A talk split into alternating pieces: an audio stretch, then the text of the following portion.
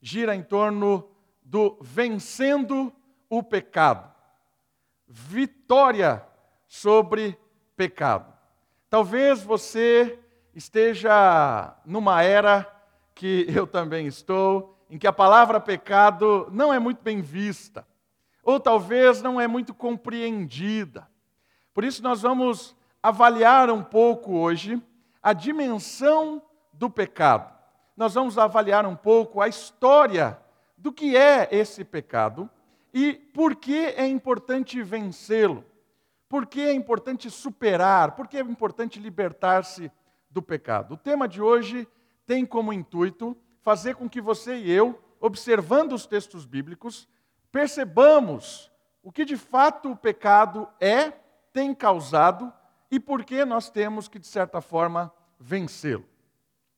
Esta semana eu estava assistindo um filme e esse filme me chamou muita atenção por uma situação. Era um filme que relatava uma família e, de repente, num determinado momento, a esposa de meia idade, ela começou a desconfiar que o seu marido estava traindo, estava tendo um caso com alguém do trabalho. E essa, essa situação causou um incômodo no coração dessa, dessa jovem senhora, e ela começou a ficar desconfiada, começou a tentar olhar o celular dele, começou a tentar espionar onde ele estava indo, começou a, de certa forma, ficar inquieta. E aí, num determinado momento da, do filme, ela procurou algum tipo de ajuda. Eu não sei exatamente que tipo de ajuda ela procurou, mas era um profissional. Ela foi até um lugar, ela foi recebida, o profissional a atendeu e ela começou a contar os dilemas que ela estava enfrentando. E é muito interessante que esse profissional, que também era uma outra mulher, começou a fazer com que ela pensasse sobre toda a situação em que ela estava vivendo e começou a despertar coisas no coração dela em termos de como superar e como reagir a isso que ela estava sentindo e tudo isso que ela estava vivenciando. Esse profissional foi levando ela a construir uma argumentação em que ela também deveria aproveitar a vida enquanto a vida a tinha. Enquanto ela possuía essa vida, ela deveria aproveitá-la e não ficar angustiada, correndo atrás, querendo descobrir segredos do marido. E uma das formas que indiretamente essa profissional sugeriu para ela é que ela também deveria procurar ter casos fora do casamento, experimentar a vida, porque ninguém deveria ser infeliz e se aquela situação estava levando ela a, um, a uma depressão, no sentido de tristeza, a, um, a, uma, a uma, angústia, no sentido de, de, de não saber como lidar, ela deveria reagir da mesma forma, porque o marido estava experimentando o melhor da vida e ela não. Então ela sai dessa consulta certa de que ela poderia superar aquela situação trágica, também abrindo mão da, da sua exclusividade com o marido, né, já que o marido estava abrindo mão da exclusividade, da exclusividade dela, ela também poderia assim vivenciar. E foi isso que a trama do filme nos promoveu, e, e ela foi, se envolveu com um outro jovem mais, um outro homem mais jovem, e aí tudo mais, a história se desenrola. Não vou contar a história toda do filme, porque não vale a pena, o filme é uma porcaria. Mas o que eu queria chamar a atenção é que, a, em determinado momento, a, você é induzido a torcer por esse tipo de solução. Você é induzido a pensar nesse sentido. Não é realmente que ela tem direito. E olha, era só uma suposição. Não é que ela tem direito também de ser feliz, de se libertar, se é, é, é, essa angústia que está trazendo ao coração dela, ela não merece isso mulher correta, certa, trabalhadora, cuidava da casa, cuidava dos filhos, ela não merecia sentir aquilo que ela estava sentindo. E a gente é levado a torcer pelo adultério. Nós somos levados a torcer por aquela decisão daquela jovem senhora de se envolver com alguém e retribuir na mesma moeda.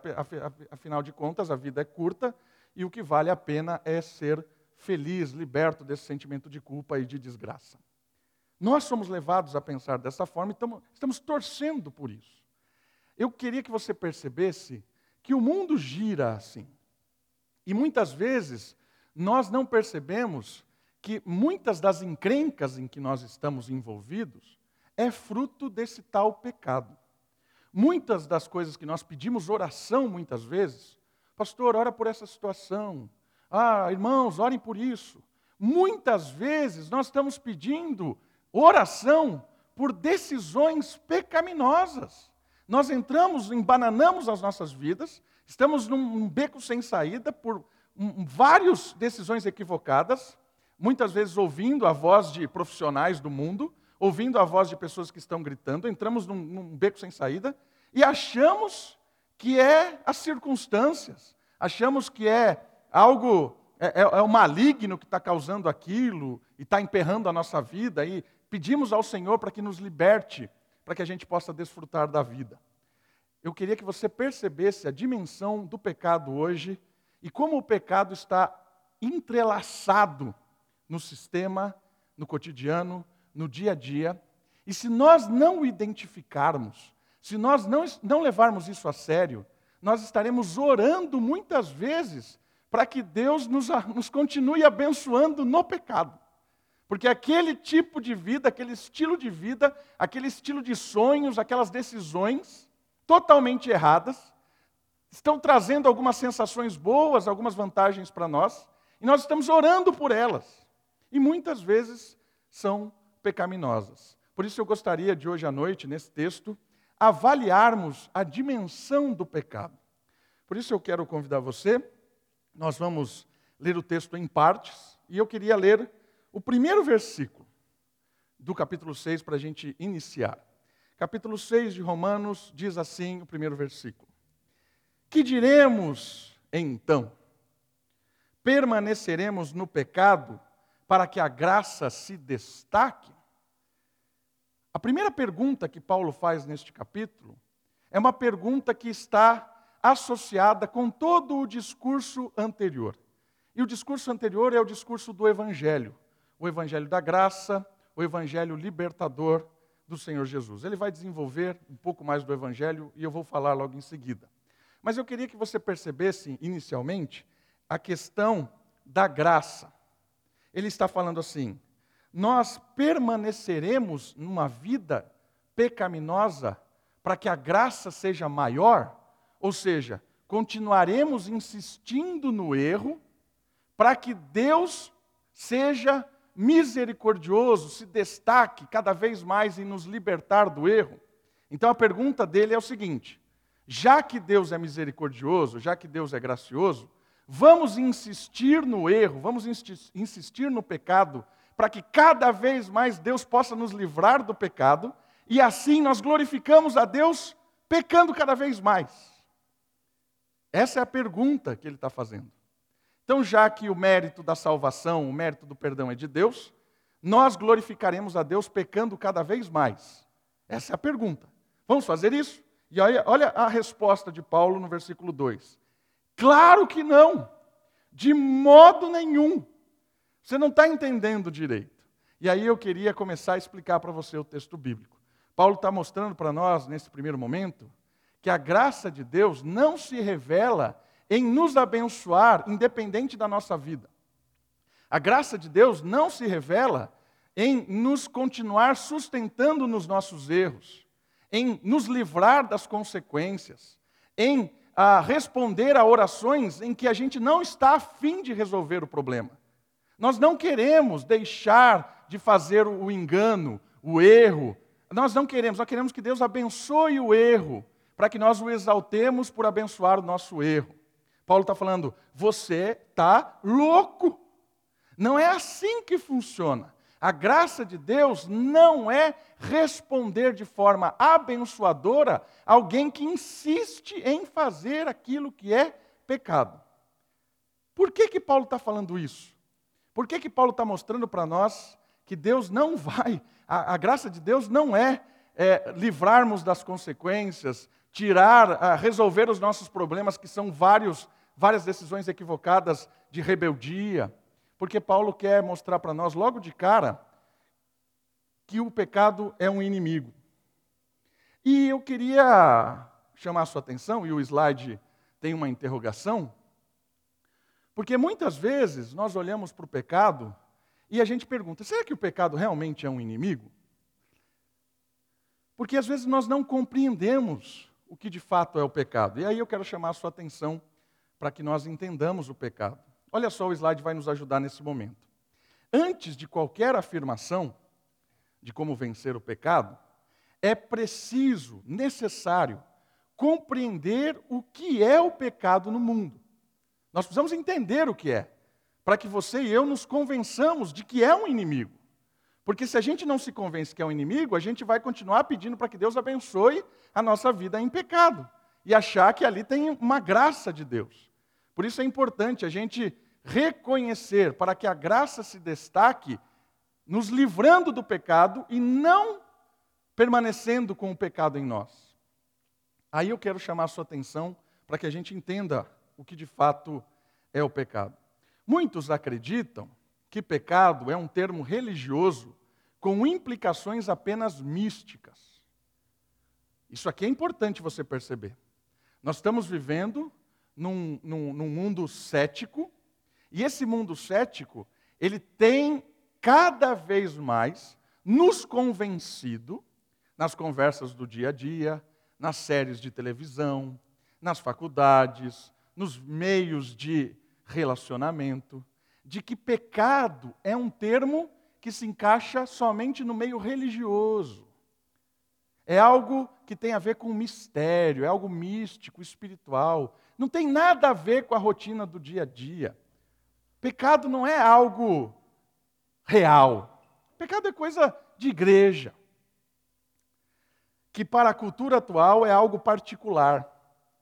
Cada um define o que é pecado ou não, cada um tem culpa ou não.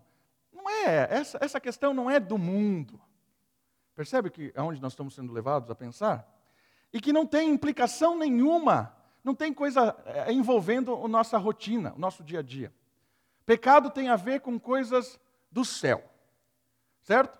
Então, se você peca, você está ofendendo Deus. E aí Deus vai mandar você para o inferno. Então, pecado tem a ver com deixar Deus bravo. E aí, quando você deixa Deus bravo, Deus vai ficar bravo com você e ele vai deixar de amaldiçoar, eh, vai deixar de abençoar você, vai começar a atacar raio na sua cabeça. E aí, você fica pedindo perdão, Senhor, me perdoe pela multidão dos meus pecados. Mas como está essa mente separada, certo? Pecado tem a ver com religião, tem a ver com aquilo que eu faço no domingo não tem a ver com o meu dia a dia. Eu continuo vivendo uma vida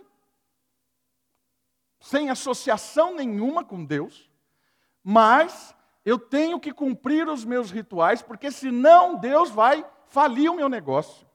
Deus vai fechar as portas do meu comércio. Deus vai fazer eu perder o emprego. Deus vai botar uma doença no meu filho.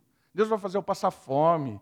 Deus vai fazer eu entrar numa tribulação certo? Aí eu vou precisar de uma campanha de oração.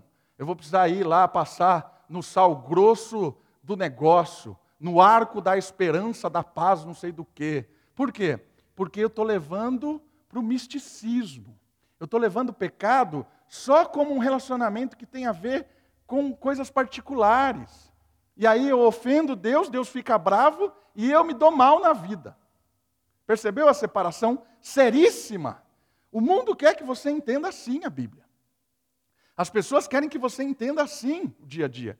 Que não tem nada a ver pecado com coisas do cotidiano, coisas espirituais.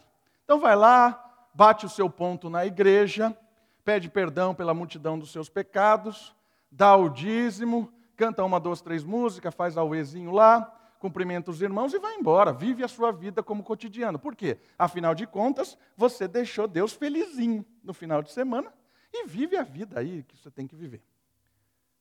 É isso que o mundo está te convencendo. E o pior, tem muita igreja que está falando isso.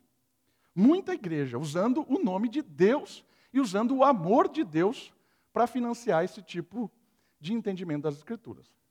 Agora eu queria que você percebesse o que de fato é o pecado? Vamos definir o pecado? Olha a definição de pecado. Pecado é tudo o que afeta o ideal criacional. Pastor, que doideira é essa? Pecado é tudo que afeta o ideal criacional. O que isso quer dizer? Quer dizer duas, duas coisas importantes. A primeira delas é que Deus criou todas as coisas de forma ideal. Tudo para funcionar conforme a sua lei. Deus criou uma lei criacional. Tudo funciona corretamente. Deus colocou uma lei em tudo. Então existe o jeito certo de plantar, existe o jeito certo de construir, existe o jeito certo de se comunicar, existe o jeito certo de fazer negócio, existe o jeito certo de cultuar, existe o jeito certo de tudo. Tudo que existe, toda a criação, tudo existe um ideal para ela. Um ideal que foi colocado na criação. Quando Deus criou as coisas, Ele criou o jeito certo de todas as coisas. Ok? Todas as vezes que nós não administramos tudo criado conforme o ideal, é pecado. O pecado é administrar a criação de forma contrária ao ideal. Eu coloco uma regra minha. Eu imponho um jeito meu. Eu administro de uma forma pessoal. Aí eu ofendo a Deus porque eu estou dizendo para Deus assim: a sua lei não é a lei correta. Não é assim que deve administrar as coisas. Aí eu sou autônomo. Autonomia significa minha lei. A minha lei é melhor que a sua. Aí eu ofendo a Deus porque eu sou rebelde contra Ele e aplico a minha lei. Isso é pecado. O pecado começou no mundo quando Adão disse isso para Deus. Deus disse para ele: Não come. Adão falou assim: é a minha lei, vou comer. Pecado é quando qualquer administração sobre a terra é feito com uma lei contrária à lei de Deus. E qual é o resultado de administrar esta lei em rebeldia à lei criacional? Morte. Morte. Algumas imediatas, Quebre a lei da gravidade, pule de um prédio. Morte, na hora. Algumas demoram anos, quando você começa a educar o seu filho pequenino conforme ideais do mundo. Talvez com seis, sete, você vai ver como ele é rebelde. E aí você continua administrando conforme a lei do mundo. Quando ele tiver 15, aí você vai ver a morte causada no seu filho todas as coisas morrem quando são administradas conforme a lei não divina, não criacional. Percebeu que o pecado não é algo somente de igreja, somente espiritual, somente que tem implicações de desagradar a Deus. Olha, você está ofendendo Deus, Deus vai ficar. Não é, não é uma questão disso. É uma questão que tem a ver no seu dia a dia.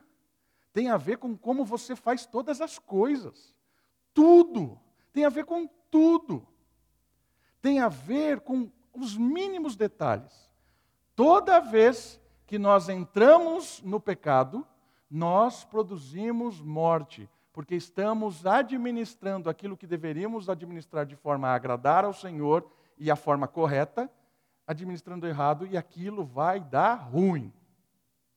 Por isso, o pecado é um inimigo. O pecado não é um inimigo porque ele é mauzinho e vai. Não, o pecado é um inimigo porque vai destruir aquilo que você está cuidando. Seja o seu filho, seja a sua família, seja a sua empresa, seja qualquer coisa. O pecado vai levar à morte aquilo. Às vezes, a morte está na prosperidade. Às vezes a gente acha que a morte de um negócio é quando ele fale. Às vezes a morte do negócio é quando multiplica de ganhar dinheiro naquele negócio. Porque Tiago diz na sua carta: o acúmulo de bens injustos servirão de testemunha contra aquele que acumulou no dia do juízo. Sabe o que Tiago está querendo dizer? Que tudo aquilo que foi acumulado, a prosperidade toda injusta, é testemunha contra aquele que acumulou injustiça. Às vezes, o pecado produz prosperidade, e a prosperidade é um acúmulo de morte. Tiago usa a ilustração do gordo boi, o gordo boi que vai sendo engordado para o dia do abate. Vai acumulando, vai acumulando, vai acumulando, vai prosperando, prosperando, prosperando. Porque o mundo jaz no maligno, e o maligno vai prosperando, prosperando. Quando chega o dia do abate, toda a sua gordura serve para morte. Por isso, meu irmão, minha irmã, olhe para o que eu estou dizendo para você. O pecado é inimigo. Inimigo de você mesmo, inimigo da sua família, inimigo da sua empresa, inimigo dos seus relacionamentos, inimigo de você com Deus. Por isso que Paulo vai caminhar nesse texto, nos dando instruções de como vencer o pecado na prática. Como tratar as coisas com seriedade e perceber, como aquela mulher da história que eu contei do filme, perceber que ali era uma armadilha. E os conselhos que ela recebeu para superar a armadilha eram conselhos que levavam ela para a morte. Ações práticas. O pecado deve ser combatido no dia a dia. O primeiro conselho que Paulo vai nos dar nesse texto de como vencer o pecado tem a ver com a morte. Ele vai falar que nós estamos mortos para o pecado. Eu quero chamar a sua atenção no texto que a gente vai ler agora para a seguinte questão que está projetada aí. A obra de Jesus, sua morte, sua ressurreição, o envio do Espírito, a obra de Jesus nos fez morrer para aquilo que nos inclinava para longe do Criador. Como assim nos fez morrer? morremos para o pecado. Quer ver? Vamos para o texto? Então, quando Paulo diz assim: de maneira nenhuma nós permaneceremos no erro, para que a graça de Deus continue abençoando nós no erro. Deus não vai nos abençoar nos erros. Deus não vai ser exaltado nos perdoando cada vez mais. Não é isso. Nós que morremos para o pecado, como ainda viveremos nele?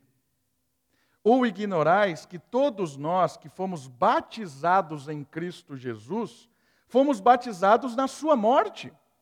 Portanto, fomos sepultados com ele na morte pelo batismo, para que, como Cristo foi ressuscitado dentre os mortos pela glória do Pai, assim andemos nós também em novidade de vida.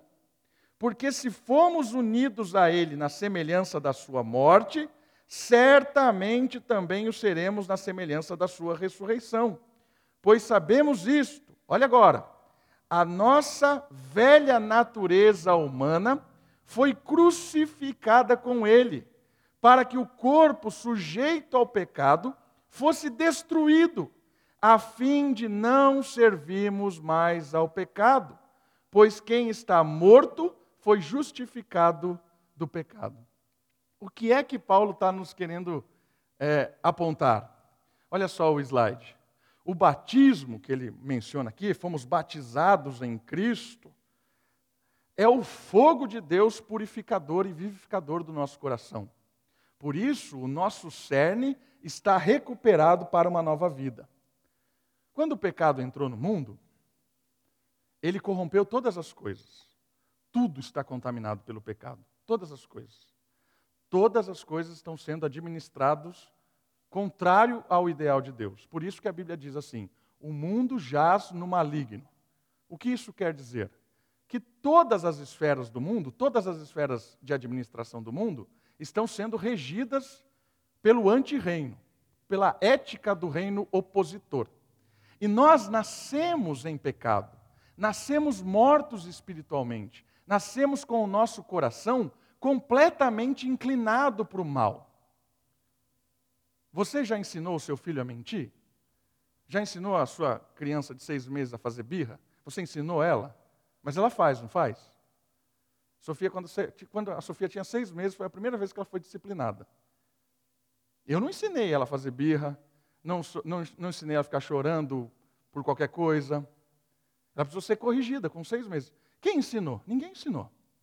Nasceu com o coração inclinado para o mal. O pecado contaminou toda a criação e toda a raça humana.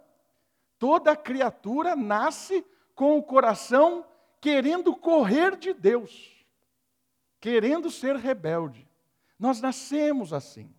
Por isso é importante perceber que Deus intervém na história para que nós pudéssemos nos libertar deste pecado. Nosso coração, que estava completamente inclinado para o mal, desde que nascemos, ele tem um encontro com o fogo de Deus.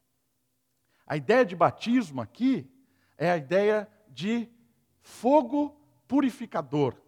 É aquele fogo que veio no Pentecoste, com a descida do Espírito, aquele fogo que veio do alto.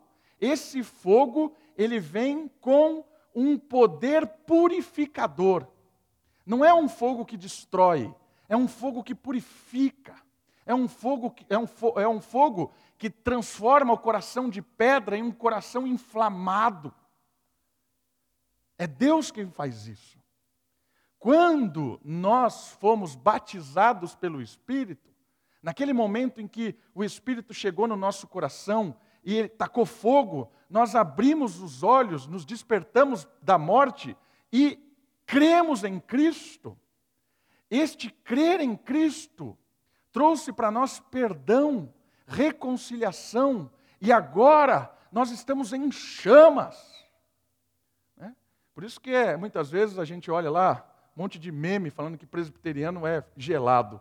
O presbiteriano que é gelado não experimentou do fogo verdadeiro do Espírito. O fogo do Espírito nos impulsiona a uma vida de ser luz neste mundo. Ser sal, estou inflamado, quente, para pregar o Evangelho, para exterminar o pecado da minha vida, do meu coração, para me render cada vez mais a Cristo. Esse é o fogo presbiteriano, esse é o fogo de Pentecostes é o fogo que quer se render ao amor de Deus cada vez mais, queimando o pecado, queimando toda a inclinação moral para o mal, queimando essas coisas que nos afastam de Deus. Isso é avivamento. É um despertar com fogo no coração. É o que o texto está dizendo assim: nós fomos batizados na morte de Cristo, ou seja, fomos associados na sua morte e na sua ressurreição. O fogo nos associou com esta obra. Por isso que o texto termina assim: pois quem está morto foi justificado do pecado. Ou seja, se nós, se este fogo nos associou com Cristo, nós morremos com ele, ressuscitaremos com ele e a obra dele nos perdoa pecados. Por causa de Jesus ter morrido na cruz, nós não precisamos mais morrer na cruz. Por causa de Jesus ter morrido e ressuscitado, nós somos perdoados, livres do que? Do pecado. Livres para nunca mais servir este mundo administrando ele de forma equivocada. O fogo do Espírito faz com que eu e você possamos olhar para as coisas e não mais ser escravos dela. Recebemos o perdão, recebemos uma nova vida quando nós cremos que Jesus morreu e ressuscitou por cada um de nós. E este crer é resultado do fogo do Espírito que desce no nosso coração. Por isso, a primeira verdade que Paulo nos ensina aqui é que nós fomos mortos para o pecado. O fogo veio e tirou a culpa do nosso pecado. O pecado já não nos condena, Romanos 8, 33 e 34. Quem intentará acusação contra os eleitos de Deus?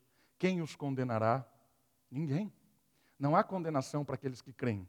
Por quê? Porque o fogo do Espírito tirou a culpa. Não há mais culpa. Não tem mais inferno. Todo aquele que crê em Cristo está livre, perdoado, com o coração inflamado, morreu agora para o pecado. E o texto diz assim: a velha natureza, aquilo que eu pensava, aquelas coisas morreram.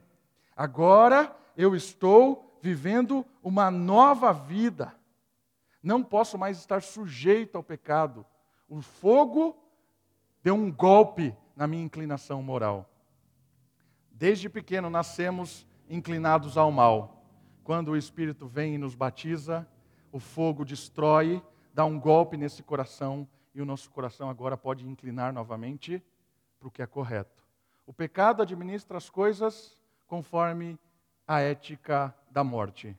O Espírito, quando entra em nós, nos direciona a administrar todas as coisas conforme a ética criacional do reino. Percebeu o que aconteceu? Morremos para tudo aquilo que nós tínhamos que levava à morte. Morremos para a cegueira espiritual, morremos para tudo isso. A morte nos trouxe justiça, perdoados, pois não há mais nenhuma forma de pena imposta sobre nós. Esse texto aqui que eu li é muito profundo. A gente poderia ficar num versículo só, mas eu não queria ficar num versículo só. Eu queria dar uma dimensão bem simples do poder do Espírito, do batismo do Espírito, da morte da morte, da morte do pecado e do que ele emenda agora. Porque o versículo seguinte, que é o 8, diz assim: Mas agora nós somos vivos. Se já morremos em Cristo, morremos para o pecado, cremos que também vivemos com Ele, sabendo que, tendo sido ressuscitado dentre os mortos, Cristo já não morre mais, venceu a morte. A morte não tem mais domínio sobre ele. Olha que legal isso aqui. Nenhum aspecto de morte tem domínio sobre Cristo. Pois quanto a ter morrido, morreu para o pecado de uma vez por todas, mas quanto a viver, vive para Deus. E agora o 11. Assim também considerai-vos mortos para o pecado, mas vivos para Deus em Cristo Jesus. A obra de Cristo nos levou à morte juntamente com Ele e à morte do nosso pecado, da nossa direção para o mal, a morte de quem nós éramos, a morte da nossa cegueira, a morte da vida sem sentido, a morte de tudo isso, e agora somos inflamados nosso coração cheio do fogo do Espírito. Para quê? Para que em Cristo nós vivamos neste mundo não sendo mais dominados pelo pecado. A obra de Jesus nos condicionou a uma realidade de reconciliação com Deus. Lembra? Pecado é quando nós administramos as coisas conforme a autonomia, a lei própria. E a lei própria leva à morte. A obra de Cristo fez com que nós nos despertássemos agora para que nós pudéssemos tocar as coisas conforme Deus. Viver produzindo vida e não morte. Produzir vida é cuidar e administrar todas as coisas conforme a palavra de Deus. Essa é uma questão não só espiritual, é uma questão prática do dia a dia. A nova realidade espiritual dos filhos redunda em ações de ajustes verdadeiros e não ilusórios para os dilemas do dia a dia. Percebeu? Não é uma questão ilusória, são coisas reais do dia a dia, da prática. Isso é importante da gente perceber. Não há mais domínio do pecado sobre os filhos de Deus que hoje glorificam ao Pai. Essa é a nova realidade daqueles que se despertaram. E aí você pode perguntar: tá certo, Davi? Nós morremos para o pecado, queremos viver uma vida agora conforme a lei de Deus. Por que a gente sofre? Por que as coisas aparentemente dão errado? Por que tem tanta dor ainda, se nós estamos vivendo uma vida em abundância? Eu gostaria que você olhasse com uma perspectiva diferente. Olhasse a perspectiva formativa da vida com Deus. A vida com Deus é uma vida que nos condiciona a viver cada vez mais de uma forma abundante, verdadeira. E esta formação, ela requer coisas que muitas vezes nós não entendemos no momento e que são doloridas porque a gente não tem uma, compre uma compreensão de cima, a gente não tem uma compreensão do alto. A nossa compreensão é apenas aqui vertical, horizontal, desculpa. É apenas aqui do horizonte.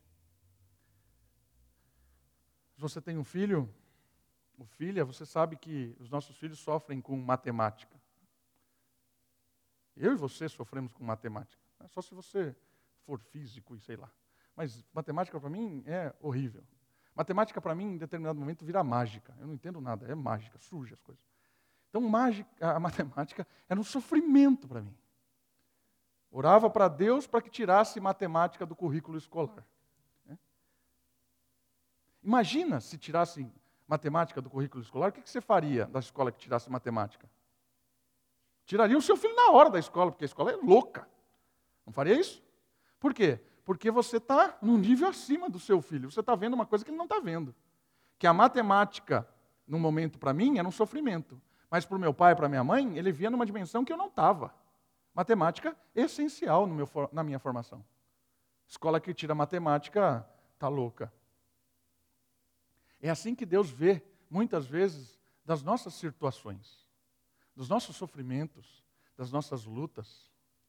Por isso, não olhe as situações, as situações adversas da sua vida como um peso. Olhe as situações adversas como uma oportunidade de crescimento. E eu estou falando de situações adversas por estar cumprindo a lei de Deus. Não situações adversas porque você optou pelo pecado. As situações de, adversas porque você e eu optamos pelo pecado, a única saída é o arrependimento. Arrependimento e conversão. Arrepender daquilo que está fazendo errado e converter o caminho, fazer o que é certo. Porque toda consequência de decisões pecaminosas são consequências que nos levam e querem nos levar ao arrependimento. Mas eu estou falando aqui de adversidades da vida que nós sofremos por sermos fiéis a Deus. Circunstâncias da vida que nós passamos por estarmos cumprindo a lei de Deus. E muitas vezes não entendemos. Jó passou por isso muitas vezes naqueles dilemas. E era uma, um aspecto formativo. Por isso, olhe as situações adversas da vida, que não são escolhas pecaminosas, olhe as situações de um momento formativo de Deus. Quando você sai dessa situação, tire lições dela, lições produtivas, úteis. Olhe para as situações da vida e saia mais humano dela. Certa vez eu vi um famoso, depois de passar uma experiência quase morte, dolorido, passou lá uma experiência de anos lutando para viver, e ele venceu. E aí veio o repórter e perguntou para ele: qual experiência você tirou disso? Ele disse: Eu aprendi que agora eu tenho que ter mais prazer, menos dor. Tenho que aproveitar mais a vida. O cara passou anos e saiu com uma conclusão idiota. E muitas vezes nós crentes passamos por momentos de experiências de sofrimento, de dor, de angústia, continuamos vivendo da mesma forma. Olhamos para o passado e continuamos idiotas. E o que é um idiota? Um idiota vem do grego, idios, que olha a si mesmo e não consegue aprender com a circunstância. A gente precisa olhar as experiências de sofrimento que Deus nos causa, que Deus permite que nós passamos, e saiamos dela mais humanos. Deus nos, nos permitiu é, experimentar talvez quase a morte, ou uma perseguição, um sofrimento, e sair dela mais humano, sair dela com lições para ensinar, e não com conclusões tolas. O mundo sai de experiências dela, dessas com conclusões tolas. Mas nós precisamos sair com conclusões humanizadas, que glorificam a Deus e nos tornam cada vez mais parecidos com Cristo, que é o humano perfeito, o humano ideal. Paulo está nos ensinando a viver uma vida para Deus. E uma vida para Deus é uma vida de cumprimento à lei de Deus, de abandono do pecado e de crescimento com sofrimento, dor, perda, incertezas, coisas inexplicáveis. Passamos o tempo todo. E saiba de uma coisa: não tem como crescer sem sofrimento. Por isso, se sua vida está muito tranquila, você está estável. Grandes homens formados por Deus passam por sofrimento. Olha a história dos heróis da fé. Não tem nenhum herói da fé que teve sombra e água fresca.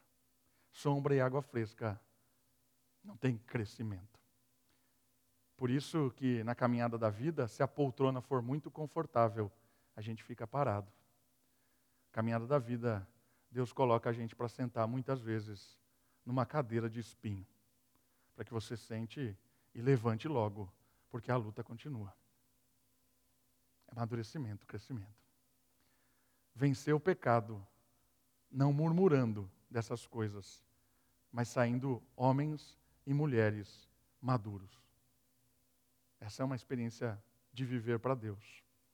O texto bíblico continua agora com conselhos práticos, não só da experiência com Deus, mas do conselho prático da experiência com o pecado. Ele vai nos dar agora algumas dicas práticas de como vencer o pecado depois de entender tudo isso. Que o Espírito nos leva à morte para o pecado, que o Espírito habita em nós, enche o nosso coração e agora nos condiciona a viver uma vida que a gente não poderia viver sem o Espírito, que é uma vida agora em obediência a Deus. Agora, vivendo para Deus, ele vai dar conselhos práticos. Não tem como obedecer a Deus sem estar inflamado pelo Espírito. Ok? Então, ele vai dar um conselho a partir agora do próximo versículo. Ele diz assim. Uh, versículo 12: Portanto, não reine o pecado em vosso corpo mortal, a fim de obedecerdes aos seus desejos. O primeiro conselho prático de Paulo é destronar ou destronando as amarras da vida. Os nossos desejos, nossos desejos pecaminosos, contrários à lei de Deus, precisam ser recodificados com a autoridade da palavra. Não reine o pecado em vosso coração, é a dica de Paulo. Cada pessoa precisa avaliar o seu íntimo para que possa experimentar uma transformação de dentro para fora. Assim, os seus desejos não serão ditados pelo meio, mas pelo espírito. Essa dimensão de destronar o pecado é uma dimensão do poder do espírito no nosso coração, no nosso entendimento é quando Paulo também fala que nós devemos levar o nosso coração, nosso entendimento, cativo a Cristo. O que isso quer dizer, levar o nosso coração, o nosso entendimento cativo a Cristo? Quer dizer que nós precisamos parar, olhar para nós e sondar quem nós somos. Quais são os nossos desejos? Porque o texto está dizendo assim: não reine o pecado no vosso corpo mortal, a fim de obedeceres os seus desejos. E aqui a palavra desejo é negativa. Então ele está falando assim: pare, agora que você tem o espírito, está inflamado, agora que você entendeu que você morreu para o pecado, vive para Deus, agora que você entendeu que tem adversidades para crescimento. Mas e as questões do, do pecado? Ele está falando assim: sonde os seus desejos, pare e conheça a ti mesmo. Quem é você? Quais são os seus valores? As suas virtudes. O que é que você gosta? O que é que você, quando você ouve, você começa a ficar animado? O que é que te dá prazer? Você sabe responder essas perguntas? Muitas vezes as suas respostas vão ser extremamente mundanas.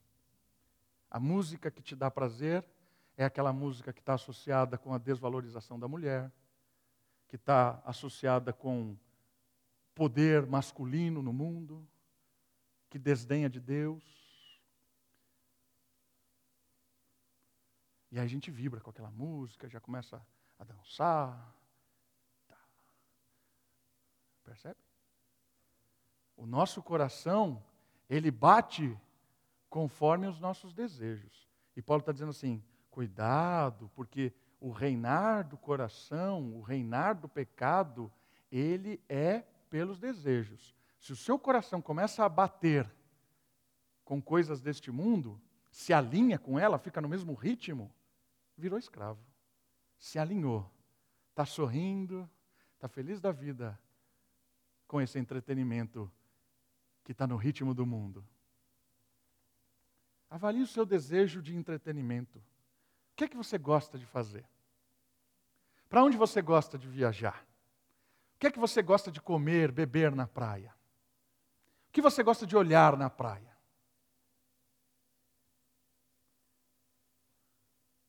O que é que faz o seu coração se alinhar? Avalie os filmes que você assiste. Que filme que faz você vibrar? É aquele filme sensual, engraçado, perigoso, malicioso. Aí já começa a bater conforme a batida do. Percebeu que o negócio? O mundo jaz no maligno, meu irmão, minha irmã. Se você não parar e começar a sondar o seu desejo, e como é que eu sondo o meu desejo, pastor? Estou te dizendo. O que é que faz o seu coração bater, se alegrar? É isso que é o seu desejo. Mas e se eu estou sondando aqui e vejo que a minha vida se alegra só com bobagem? A resposta disso é o seguinte: leve o seu coração cativo a Cristo.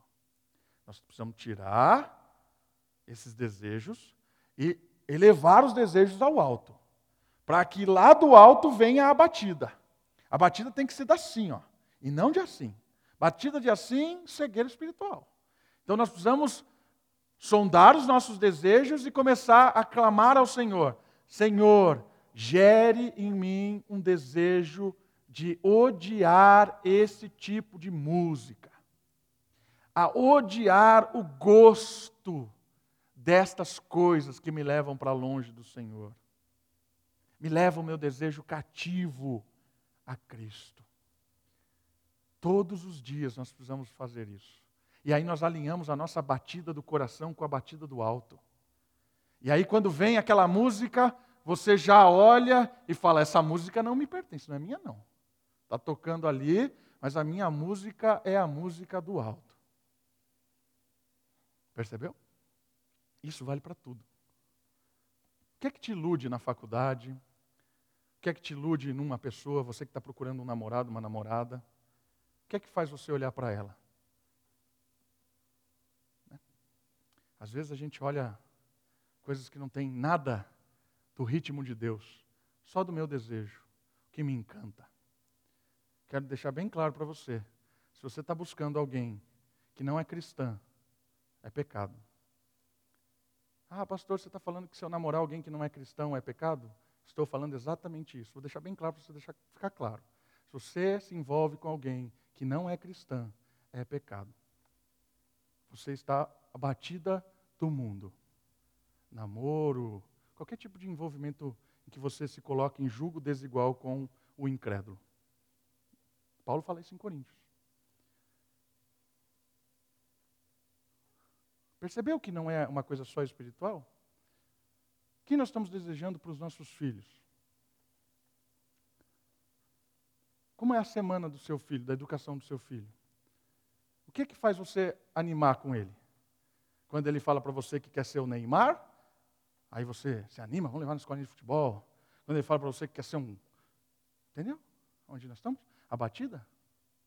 Os nossos desejos, queridos, são enganosos. E Paulo está dizendo assim: destrone o desejo enganoso. Destrone o desejo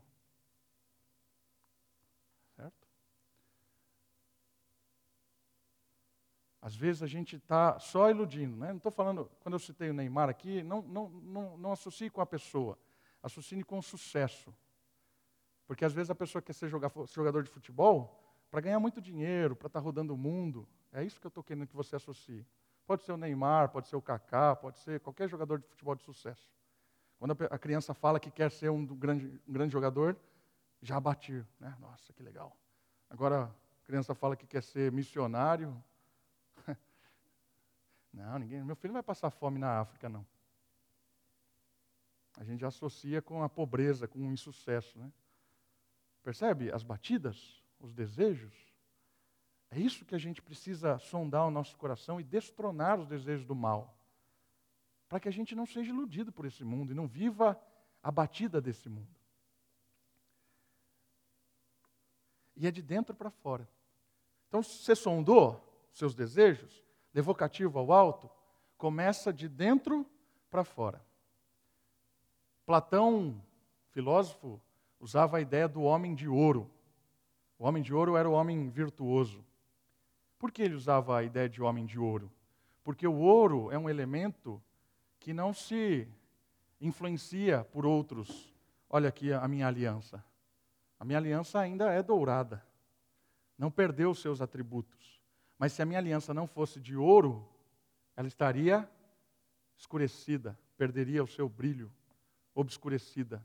Por quê? Porque os outros elementos são influenciados pelo meio. E Platão usava a ideia do homem de ouro, porque o homem de ouro é aquele que conhece as suas convicções, os seus desejos, que estão cativos no alto, em Cristo, e ele começa a decidir as coisas conforme o seu coração, o espírito, o seu coração pautado pelo espírito, e não conforme o meio. Nós somos chamados a ser homens e mulheres de ouro, e não de esponja. Esponja, mérito do, do meio, porque a esponja se enche de água, se enche de lama, se enche de qualquer coisa, ela absorve o meio e o meio a compõe. Mérito do meio. Nós vamos ser homens e mulheres de ouro, em que as virtudes do Espírito nos transformam e nos fazem parecidos com Jesus. E o último, destronizando e agora padronizando práticas de justiça. Versículo 13: Tampouco apresenteis os membros do vosso corpo ao pecado como instrumentos do mal, mas apresentai-vos a Deus como vivificados dentre os mortos, e apresentai os membros do vosso corpo a Deus como instrumentos de justiça.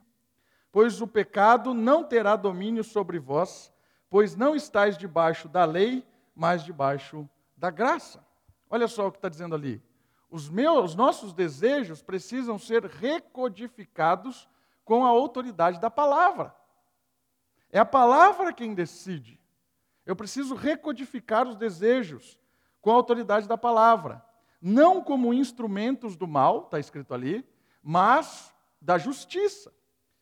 A vida do Filho de Deus é um processo de crescimento espiritual prático em virtudes. Cada dia mais os filhos se parecem com o Pai, e assim a terra pode contemplar o amor em ação. Apresentai os membros do vosso corpo como instrumentos do mal. A ideia aqui que Paulo está usando é como se alguém tivesse uma metralhadora na mão e atrás todo o seu exército ele pegasse, virasse contra o seu exército e atirasse em todos o seu exército.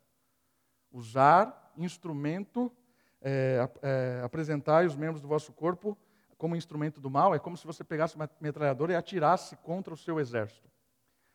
É isso que Paulo está falando aqui. Quando a gente usa o nosso corpo como instrumento do mal, é que nós estamos administrando as coisas nesta vida, nosso negócio, a nossa, o nosso dia a dia, com ética do mal, instrumento, nós estamos atirando contra o reino. Certo? Então, não adianta nada viver uma vida religiosa e de segunda a sexta não ter nada de, de, de ética do reino ali. O meu negócio, a minha, a minha família, o meu entretenimento, não tem ética do reino. Eu estou atirando contra o reino. Paulo está nos chamando a atenção para que nós transformemos a administração de todas as coisas em justas, e só tem uma forma de administrar as coisas justamente, de forma justa. É voltando ao ideal criacional. Lembra? Pecado é quando nós não observamos o ideal criacional. É como Deus quer que seja administrada todas as coisas. E isso é justo, correto, íntegro, produz vida. Então nós precisamos oferecer o nosso corpo que está trabalhando lá de dentro para fora, não de fora para dentro, nós estamos formados de dentro para fora com o Espírito, e começar a alinhar a prática de vida conforme a lei de Deus, conforme aquilo que Deus quer para nós. E essa instrução eu acredito que é muito prática. Para o nosso dia a dia. Nós precisamos, irmãos, mostrar para este mundo o que é o reino. E eu queria que você percebesse, muitas vezes, a nossa vida está um enrosco por causa de pecado. Seja sincero com você mesmo. Pare de se iludir. A vida está tudo dando tudo errado. Seu casamento está dando tudo errado. A educação dos seus filhos está dando tudo errado. O seu negócio está tudo errado. Às vezes a gente está orando para que Deus abençoe o erro.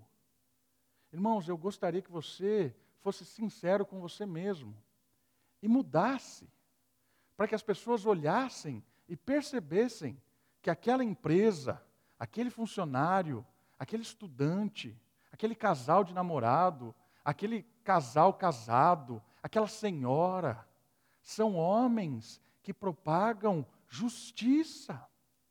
Pessoas íntegras, que administram as coisas com o ideal criacional, com o jeito certo.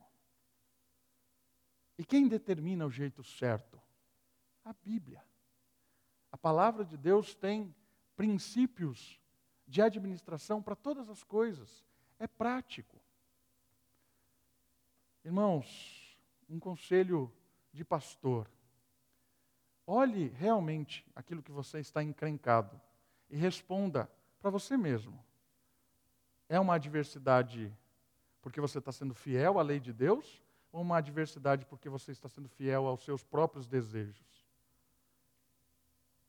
Essa tribulação, essa situação angustiante que você está passando, é porque você está sendo fiel ao reino ou porque você está sendo fiel aos seus desejos?